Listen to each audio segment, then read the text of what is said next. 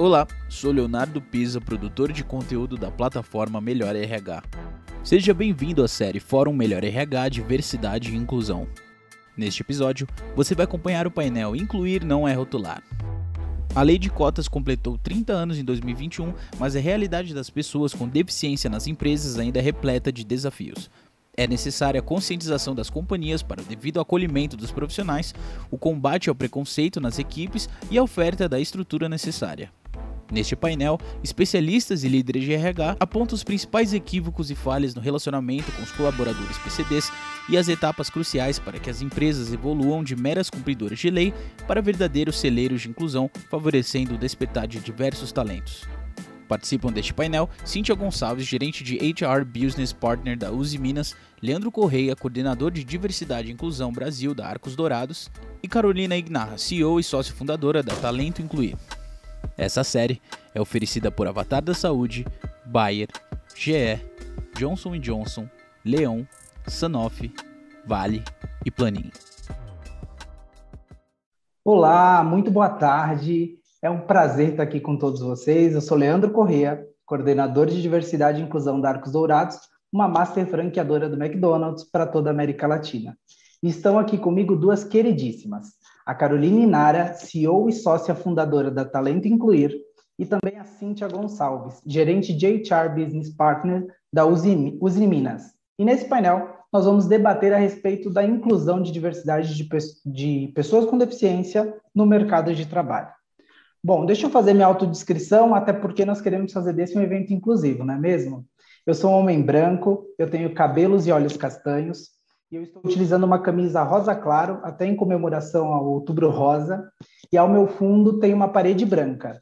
E eu não sou uma pessoa com deficiência. Olá, Carolina, seja muito bem-vinda. Por favor, faça a sua autodescrição para a nossa audiência. Obrigada, Leandro. Eu sou a Carolina, uma mulher de pele branca, cabelos e olhos castanhos, os cabelos são ondulados, passado um pouquinho da altura dos ombros. Uso óculos de armação escura, óculos de grau, estou com um fone de ouvido branco, aqueles que põe na orelha e chama bastante atenção e vem para uma tiara na cabeça, um colarzinho com uns brilhinhos e também estou de cor-de-rosa por causa do Outubro Rosa. Hoje foi o dia da gente comemorar, é, incentivar, fazer campanhas. Então, é isso. Sou, eu sou uma mulher com deficiência, não dá para ver aqui no, no vídeo, mas eu sou uma mulher cadeirante. O meu sinal, vou contar aqui para o nosso intérprete, para os nossos amigos surdos, que o meu sinal é Carol. Feita a minha audiodescrição.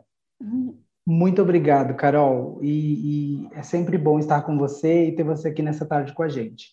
E eu também convido a Cíntia para fazer sua autodescrição. Obrigada, Leandro. Boa tarde, pessoal. É, eu sou a Cíntia, uma mulher negra, é, de cabelos e olhos castanhos, cabelo longo. É, estou aqui de blusa branca, utilizando óculos, é, e sou uma pessoa sem deficiência. Muito obrigado, Cíntia. Bom, a lei de cotas, ela completou em 2021 30 anos, né? Mas a realidade das pessoas com deficiência, a gente sabe que nas empresas ainda é repleta de desafios. E também a gente tem consciência de que é necessário que as companhias é, sigam proporcionando acolhimento a todos os profissionais para combater de fato o preconceito nas suas equipes e, e, que de forma que possam oferecer uma estrutura que resulte mesmo na inclusão das pessoas com deficiência, né? E nesse painel nós vamos trazer dicas cruciais para que as empresas possam evoluir de meras cumpridoras de lei para ser verdadeiros celeiros de inclusão, favorecendo aí o despertar dos talentos mais diversos. E, e para começar, eu vou perguntar para a Cíntia, é, já que é uma pessoa de recursos humanos, é, o, que, o que, na tua visão, Cíntia, são os fatores de sucesso para incluir verdade, verdadeiramente as pessoas com deficiência nas organizações? Bem, Leandro, é, acreditamos assim em quatro grandes fatores de sucesso, né? É, o primeiro deles é reconhecer, a, a companhia reconhecer a importância, importância da diversidade e inclusão é, para garantir a sustentabilidade e perenidade dos negócios, né? É, tendo isso como parte do seu plano estratégico. Então, é, o patrocínio dos executivos é fundamental nesse processo. É, um outro fator muito importante é a sensibilização, é trazer as pessoas com lugar de fala, né, é, para discussões de iniciativas, por exemplo, com os grupos de afinidade, no qual trabalham, né, atuam para identificar proposições de iniciativas que a gente consiga avançar em termos de inclusão. Então, é, a sensibilização ela é muito importante, dando esse lugar de fala. É, além disso, a medição ela traz um fator muito importante também, né? E aqui, é, tendo os dados como os nossos grandes aliados, porque a partir do monitoramento e da gestão, a gente consegue retroalimentar as nossas ações, as nossas iniciativas e ir melhorando nessa jornada, né? Porque é, a partir do momento que a gente reconhece a diversidade e a inclusão como fatores importantes na empresa, a gente entra numa jornada, e é uma jornada de construção. É, e por fim, né, pensando na, na, nessa inclusão verdadeira, é trazer de forma genuína é, nos, nas nossas comunicações, é trazer comunicação visual, é trazer uma linguagem inclusiva, é ter vagas sem limitações. A gente, por exemplo, tem né, é, é, uma intérprete de inteligência artificial de Libras, que é a Maia, no nosso site, que foi uma grande conquista é, para a gente, que trouxe muita satisfação. Então, é mostrar né, essa representatividade. Quando a gente tem os nossos colaboradores em nossas comunicações visuais, a gente traz, né, de fato, aí a, a, inclusão no nosso dia a dia. Então, acredito que são esses os quatro fatores de sucesso, né? Medir, é, reconhecer, é, sensibilizar e incluir verdadeiramente através das nossas ações do dia a dia. Eu, eu, super adorei essas dicas, viu? E na verdade você abriu vários parênteses aqui que vai dar para a gente estender essa conversa até o, o, o, final dessa noite, viu? Antes de ouvir, de ouvir a Carol, eu só quero fazer uma provocação com base na, na, na fala da Cíntia. A Cíntia falou bastante de representatividade, né? E, e, e todos que trabalhamos com, com, seja com recursos humanos, com diversidade, com inclusão, ou gestão de pessoas de maneira geral, a gente escuta muito é, aquele mantra, né, do nada sobre nós sem nós. Eu digo aqui no MEC que é nada sobre nós sem todos. É, a jornada das pessoas com deficiência não é uma jornada só das pessoas com deficiência, né? Ela deve ser vivida todos os dias e, e, e conquistada todos os dias por todos nós, né? Pessoas com ou sem deficiência, mas a representatividade em todas as ações é, é de extrema importância, sem dúvida nenhuma, para que faça sentido, porque é um espaço que está ali e que deve ser ocupado eh, de fato pelas pessoas com deficiência, né?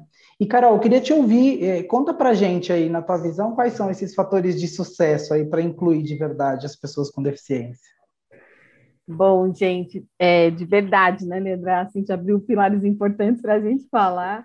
E, e, sobre esse lance do nada sobre nós sem nós, é um mantra mesmo, é uma frase que veio da Convenção da ONU do Brasil em 2006, é, e que está na nossa Lei Brasileira de Inclusão, e o quanto isso é importante, porque, sim, a inclusão a gente precisa fazer com as pessoas, não é só das pessoas com deficiência, e você tem toda a razão em enfatizar isso.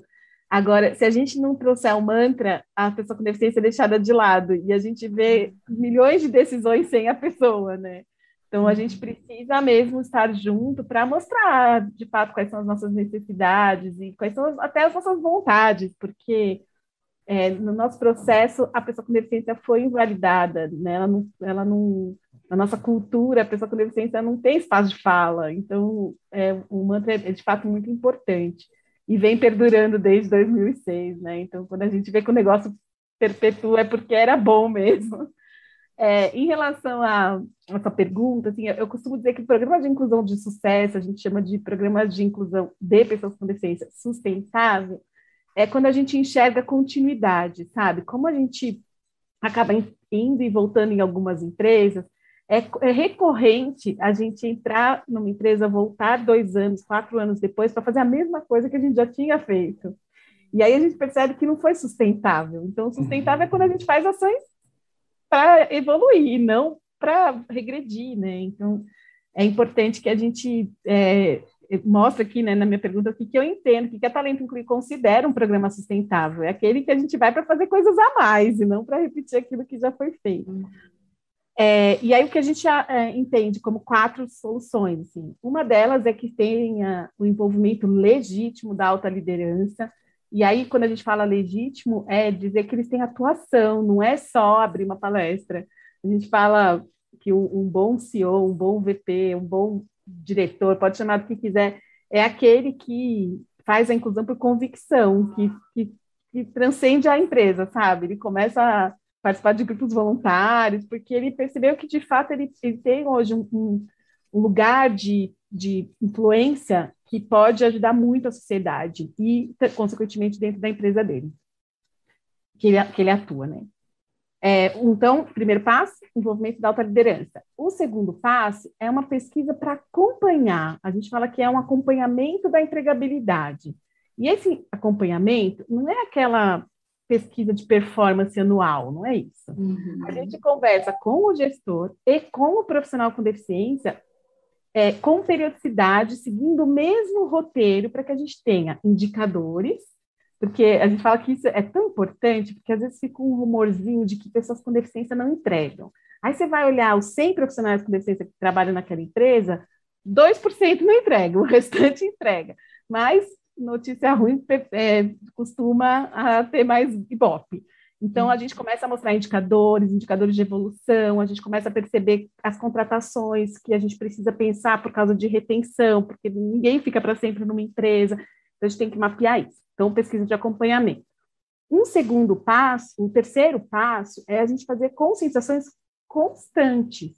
E as conscientizações constantes, principalmente com o gestor que trabalha o, a carreira da pessoa, o, o, gestor direto, e a pessoa com deficiência. Nada sobre nós sem nós. Não esqueça que a pessoa com deficiência, ela teve uma flexibilização. Eu prefiro dizer que a gente promoveu equidade para trazê-la, e a gente não pode continuar promovendo a equidade para mantê-la, para desenvolvê-la, até que ela esteja na mesma linha de largada.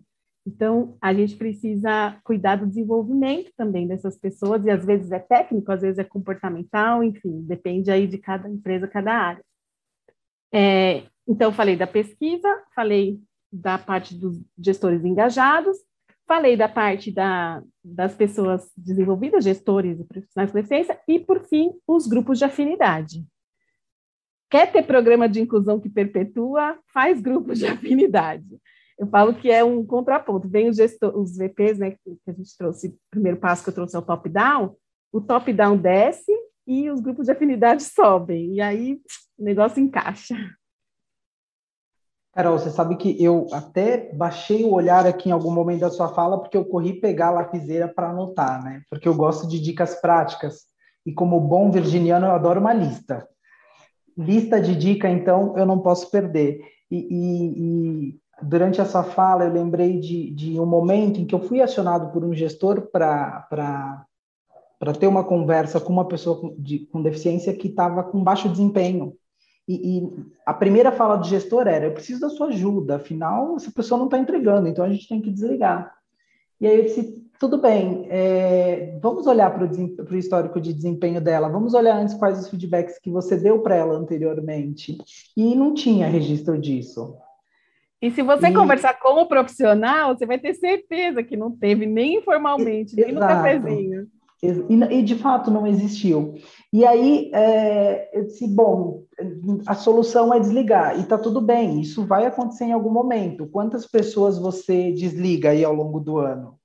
É, e aí ele me falou um número lá que era muito superior a, a, a uma pessoa, que era o caso da pessoa com, desliga, com deficiência. E eu disse, faz parte do ciclo de vida do empregado, em algum momento a gente fazer o desligamento, e vai acontecer isso também é, com a pessoa com deficiência, desde que a gente tenha criado a condição de desenvolvimento, a gente tenha dado feedback e a gente não conseguiu solucionar. E o foco desse gestor era só a deficiência. E ele repetia inúmeras vezes a deficiência, até que eu disse para ele: tá tudo bem, esquece isso, a deficiência é só uma característica. Se a gente te, tiver que desligar essa pessoa, é pelo desempenho, e só isso. E desempenho a gente acompanha com feedback, a gente acompanha com treinamento, a gente acompanha com, com acompanhamento on, on the job mesmo, né? Acompanhando a atividade dessa pessoa. esqueça que a gente está falando com uma pessoa de, com deficiência, porque não é isso que vai definir se ela vai ficar aqui ou não. Isso é só uma característica que ela carrega com ela, né? E, Leandro, é, desculpa ser pitaqueira aqui, mas você falou coisas que você gosta de dica, eu vou dar, ser bem prática na dica. A frase que a gente fala é assim, é, a, em, em, relação ao que você trouxe, né? A pessoa com deficiência é, que não performa, ela não performaria se não tivesse deficiência, né? Então, e a gente pode demitir desde que esgotadas as possibilidades de desenvolver. Inclusive, a gente deve demitir quando a empresa deu a décima chance, a décima, né? Tem que demitir, não dá para ficar segurando gente porque existe cota, porque isso vai totalmente contra uma cultura de inclusão que a gente quer instituir.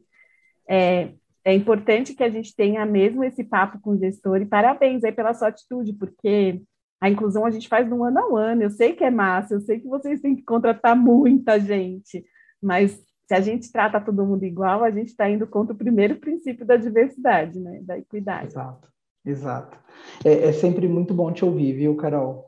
Cíntia, conta pra gente, a gente já, já trocou uma figurinha aqui dessas barreiras que vão surgindo, né? Dessas dificuldades. Na tua visão, como liderança de recursos humanos, quais são as principais barreiras e as dificuldades que as empresas as empresas ou os gestores encontram para criar esse espaço inclusivo? É. A, a, a, principal barreira, né, Leandro, que, que a gente encontra e está conectado com tudo isso aí que vocês trouxeram, são os vieses inconscientes, né? Então, é, reduzir, minimizar esses vieses é o grande desafio das empresas. E aí, quando a gente pensa na nossa realidade, né, nós estamos falando aqui de um público de colaboradores próprios e terceiros, que é grande. Então, você atingir cada um desses colaboradores para trabalhar a capacitação, para trazer conceitos, para criar um ambiente de confiança para que as conversas aconteçam, é um grande desafio que a gente tem em termos de, de da parte de inclusão das pessoas com deficiência. E foi o que a Carol falou: o grupo de afinidade para a gente foi uma, uma virada de página, porque a gente conseguiu trazer pessoas lugar, com lugar de fala para a gente entender as realidades. E a partir dessas realidades, traçar iniciativas que fossem mais simples, iniciativas que são mais complexas, que são complexas, mais estruturantes. Então, é, é, é fundamental isso, né? E é uma conscientização constante, persistente, porque o viés ele está atrelado às crenças que vêm de muitos anos na sociedade.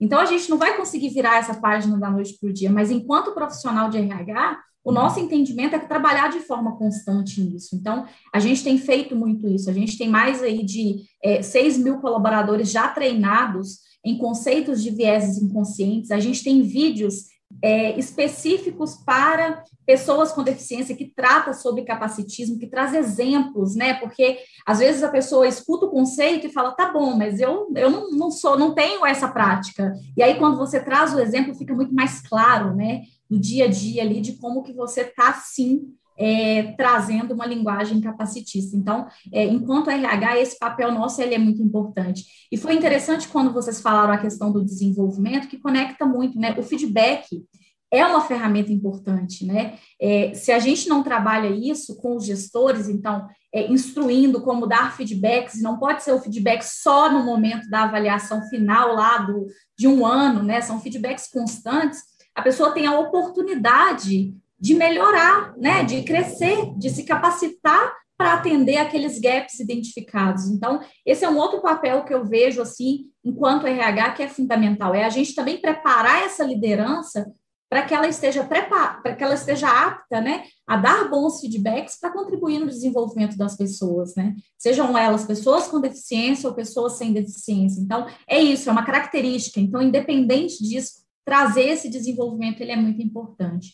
E, e é interessante também que dessa capacitação, é, um grande ponto que a gente vê importante é as pessoas reconhecerem que tem linguagem capacitista, porque é a partir daí que a gente vai conseguir mudar né? Então é, é, é começar a fazer essa conexão para as pessoas entenderem o que que, né? O que que traz aí no dia a dia é, atitudes que não são inclusivas. Né? Então, o RH tem esse papel muito forte na conscientização, em treinamentos, em capacitações. É, eu, eu, eu, eu, concordo com tudo que você está trazendo, E, e se você perguntar para qualquer pessoa se ela é uma pessoa com preconceito, se ela é uma pessoa com olhar capacitista, eu não tenho dúvida que você, todo mundo vai te responder que não, que não é, né? Agora, quando a gente começa a provocar com os exemplos ou mostrar cenas que, pela sociedade como um todo, são tidos como os comportamentos aceitáveis e que a gente sabe que são comportamentos capacitistas, é, você sensibiliza ou traz para a conversa a pessoa é, que antes você não conseguiu sensibilizar, né? E, Carol, conta para gente um pouquinho da, da, tua experiência, o que você vê de dificuldades e de barreiras é, dentro das organizações que, que dificultam a inclusão das pessoas com deficiência. Bom, é, de fato, a, a Cíntia trouxe essa questão dos vieses, né? E, e, até vou aproveitar o exemplo do que a gente já falou aqui. Quando a gente tem um gestor que fala, ah, você trouxe, né? Ele, tudo estava na deficiência, tudo estava na deficiência. Isso tem a ver com o nosso jeito inconsciente de pensar. É, Para a gente conseguir convencer internamente, a gente que está assumindo essa posição dentro da empresa, que é a posição de diversidade, que é a pessoa, a gente tem que compreender muito o outro. Então, um gestor que faz isso, ele faz por quê? No inconsciente, nosso cérebro é associativo. Então, assim como a gente pega essa caneta e essa caneta, são muito diferentes. Estou mostrando uma caneta cinza e uma caneta cor-de-rosa, de modelos totalmente diferentes. Mas quando eu olho, eu sei que é uma caneta, porque meu cérebro é associativo. Assim a gente faz com as pessoas. Então, na hora que uma pessoa com deficiência falha, eu, é, inconscientemente, nós, seres humanos, colocamos todas no mesmo pacote. E vamos lembrar que esse gestor viu gente com deficiência pedindo esmola, vê, vê, não é que ele viu, ele ainda vê. Então, ele tem né, associação com os rótulos que vêm junto. A hora que a gente compreende isso, é, a gente tem que trazer para a consciência dele. É, nós aqui, né, como eu falo que os, as, os agentes da inclusão, os, os aliados, os embaixadores, precisam ter muita paciência, porque se a gente julga, eu falo que julgar quem ainda não tá, não descobriu o que a gente descobriu, é tão excludente quanto os julgamentos que a gente não quer receber, né? Enquanto pessoa com deficiência, enquanto pessoa negra, enquanto comunidade LGBT, enquanto, enfim. Então, nós aqui temos que ter um papel mais, é, mais conceitual para compreender o processo, porque a gente só vai transformar aquele gestor quando a gente fizer, como você deu aqui no exemplo, perceber que sim, ele tem preconceito.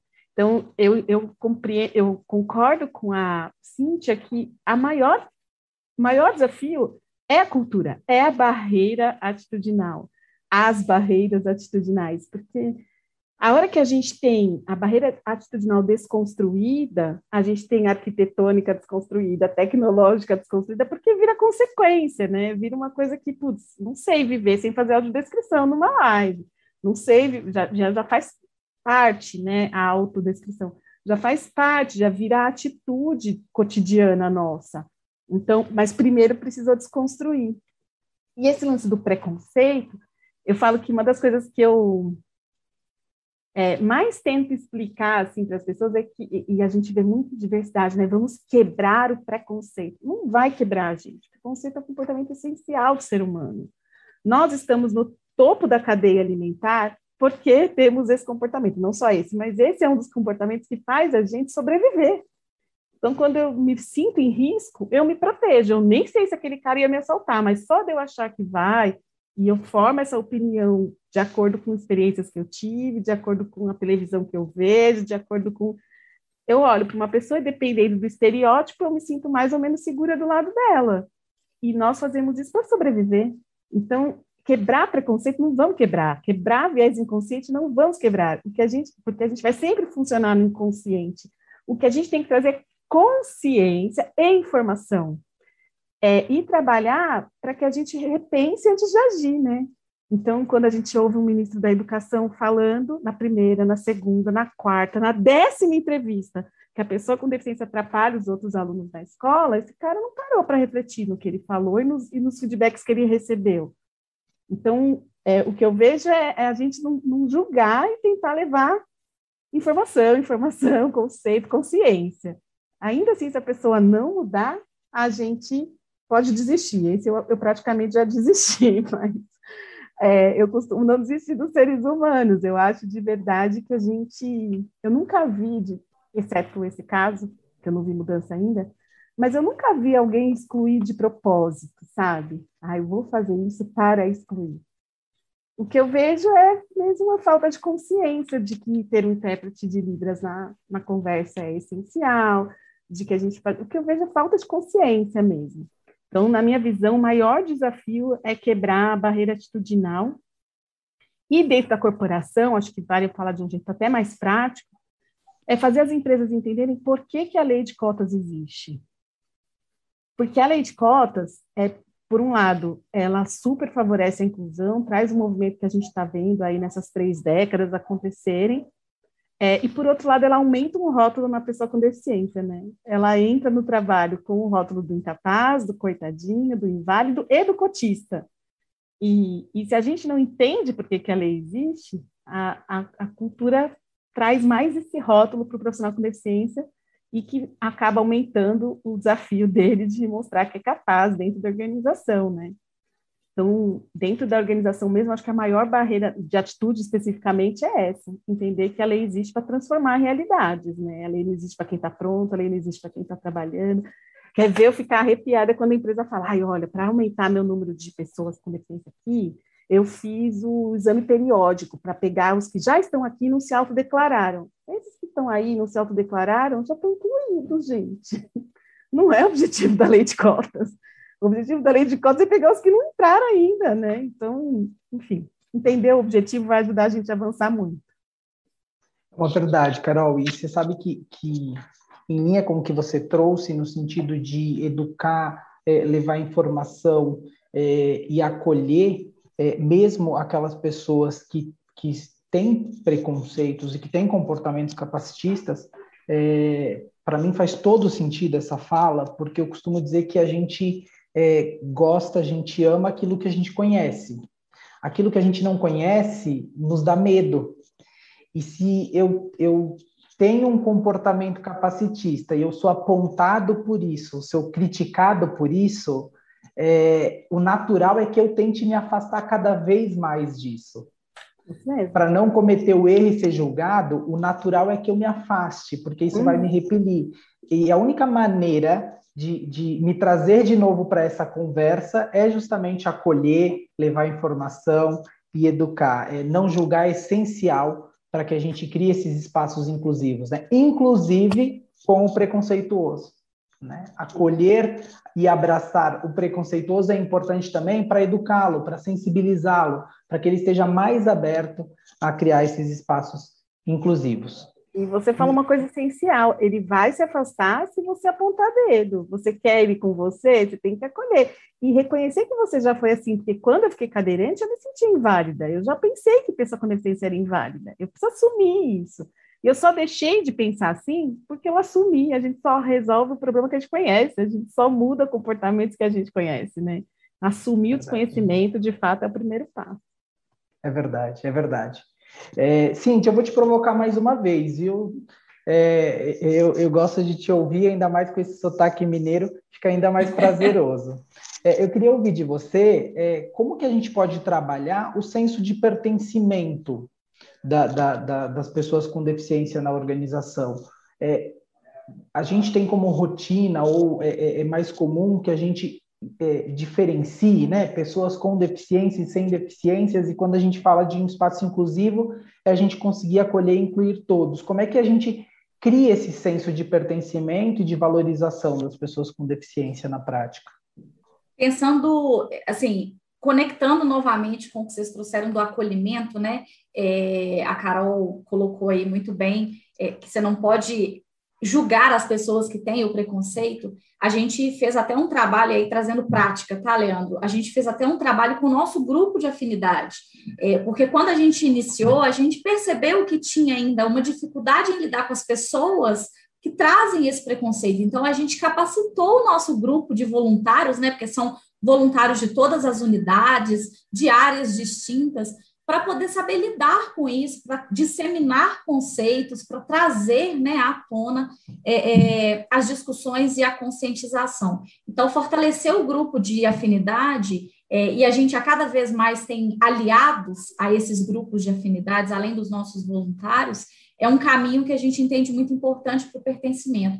Agora, pegando é, na parte do, de recursos humanos, né, é, é trabalhar para que em cada um dos nossos processos de gestão de pessoas, é, a gente faça avaliação por competências, independente de características, porque assim a gente vai reconhecer a todos como seres humanos, né? Então, é, independe de qualquer característica. Então, esse é um, é um ponto muito importante para a gente trabalhar pertencimento quando a gente pensa em recursos humanos. Porque quando a gente está falando de diversidade e inclusão, a gente fala do programa de diversidade, nós estamos falando de gente, né? E é o time de recursos humanos que apoia atuar com o pilar pessoas. Então, é, é muito nisso, trazendo para cada um dos nossos processos é, que indiferente, característica é indiferente. Né? Então, esse é um ponto muito importante. E outro é sendo muito claro, a gente traz muita clareza com as nossas metas, onde a gente está, quais são os desafios que a gente tem. Né? Então, é, em, como que a gente está em termos de representatividade dentro da nossa empresa, o que, que a gente tem feito para tentar melhorar no sentido de atrair né? Porque a gente entende que a atração ela tem que se tornar em algum momento natural, né? A pessoa desejar estar ali porque ela sente que é um ambiente inclusivo. Então, é muito nessa linha para aprofundar esse senso de pertencimento das pessoas com deficiência. Obrigado, Cintia. Eu entendi que é, é contratar, desenvolver, promover a, a, pessoa, né? E não a deficiência, né? É, o, o, Carol, você podia falar um pouquinho mais para a gente a respeito desse senso de pertencimento, sendo uma pessoa com deficiência, como que eu, eu, eu valorizo essa entrega e eu, eu faço menção à, à contribuição desses profissionais? É, sabe, gente, é, ao, ao, decorrer da minha carreira aqui trabalhando com inclusão, é, outros marcadores foram chegando e eu tive a oportunidade de ouvir outras, outros temas, outras pessoas falando. E uma vez assisti uma palestra de um homem gay, que foi um executivo de uma grande organização, é, e que contou como foi drama para ele passar a vida inteira no armário.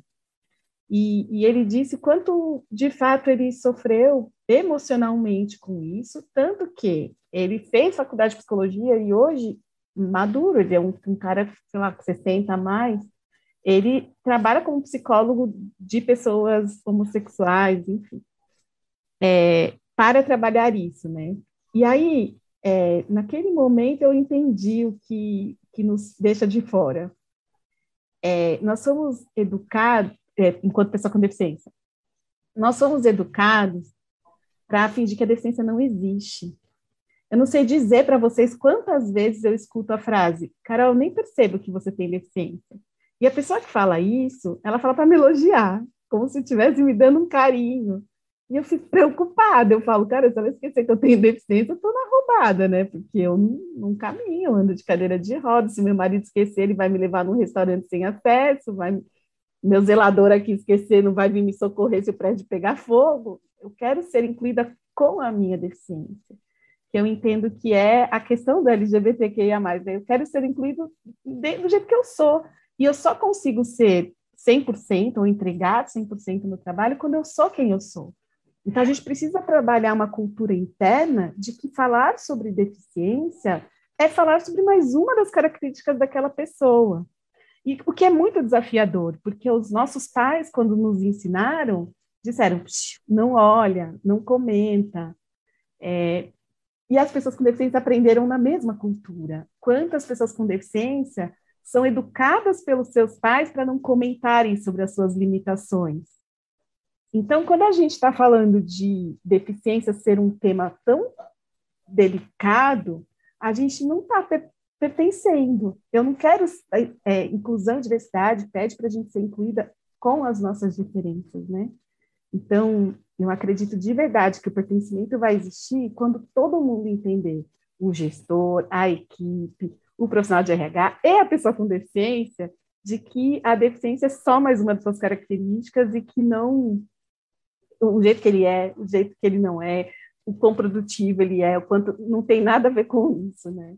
É, eu tenho certeza que ter deficiência não é motivo de orgulho para ninguém, mas é, eu tenho orgulho de ser quem eu sou com a minha deficiência. E eu sei que eu não sou é, quem eu sou hoje, eu não seria assim se não fosse a minha deficiência.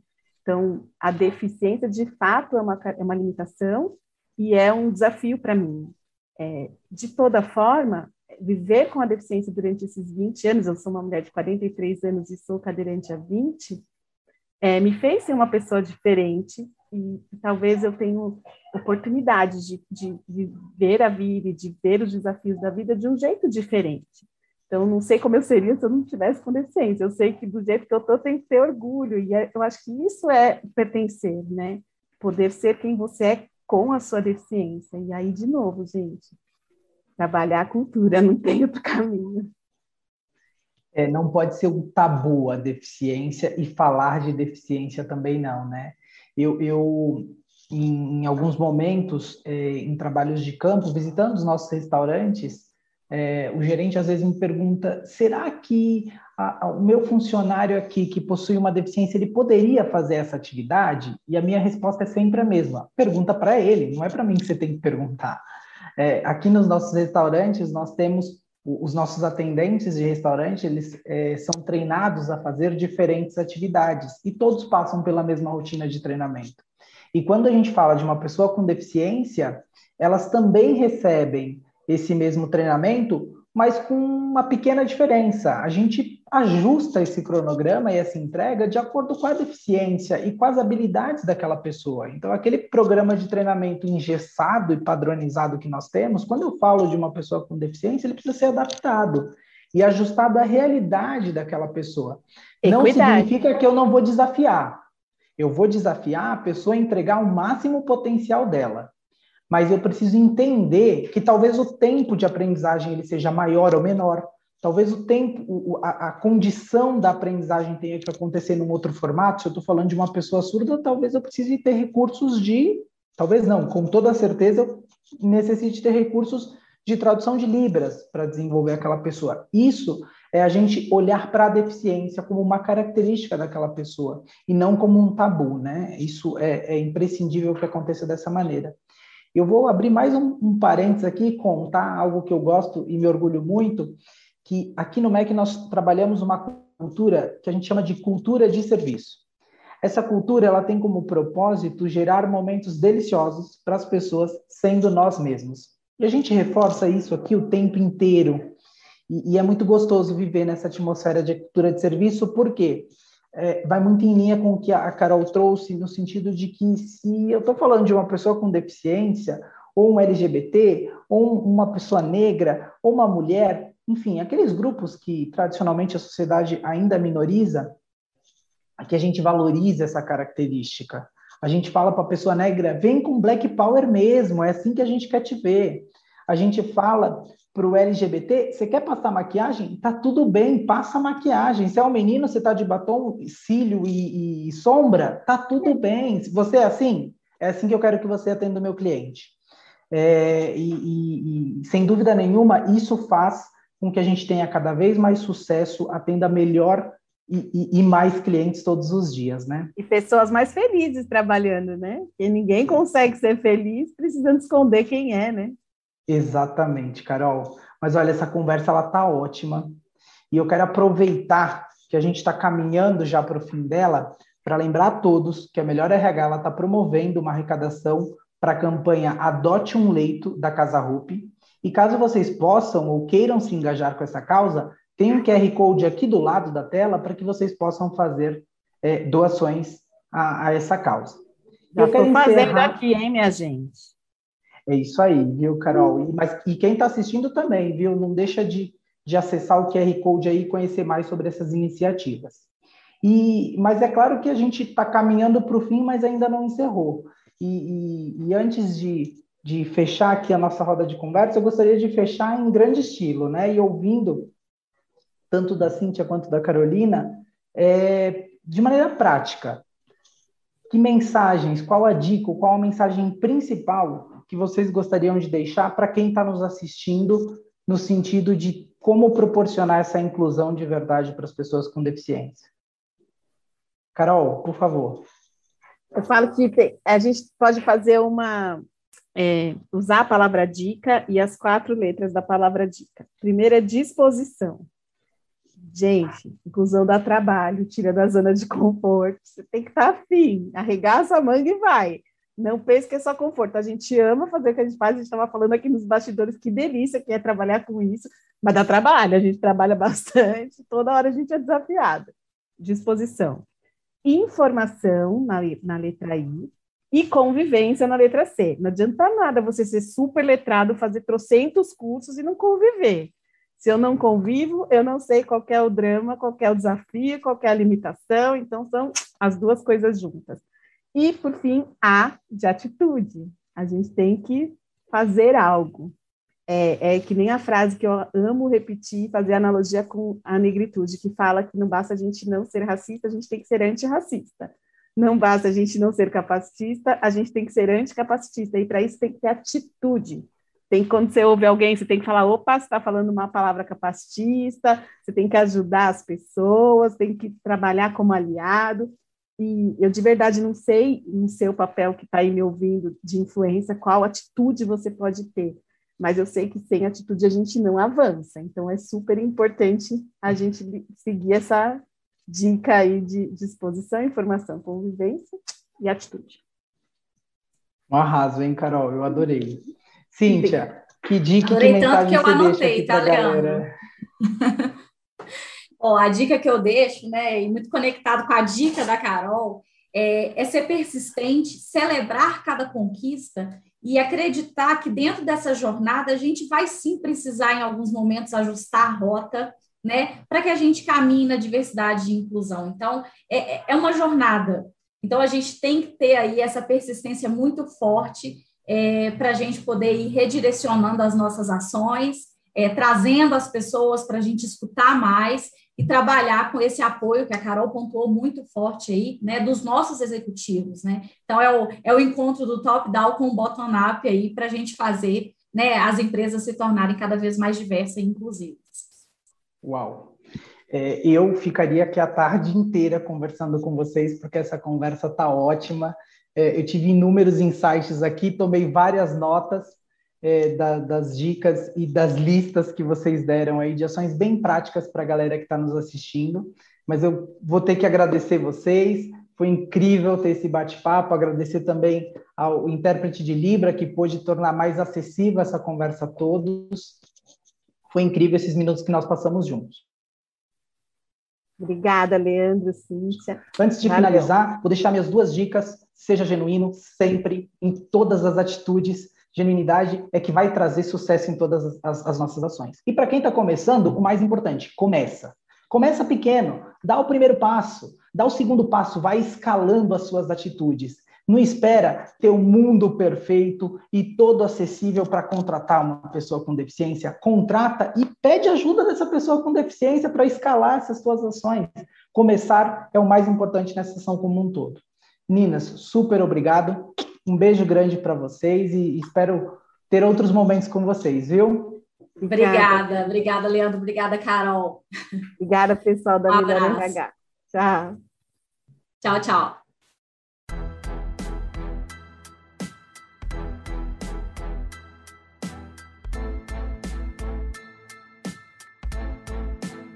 Você acompanhou mais um episódio da série Fórum Melhor RH Diversidade e Inclusão. Confira a série completa em 13 episódios. Até a próxima.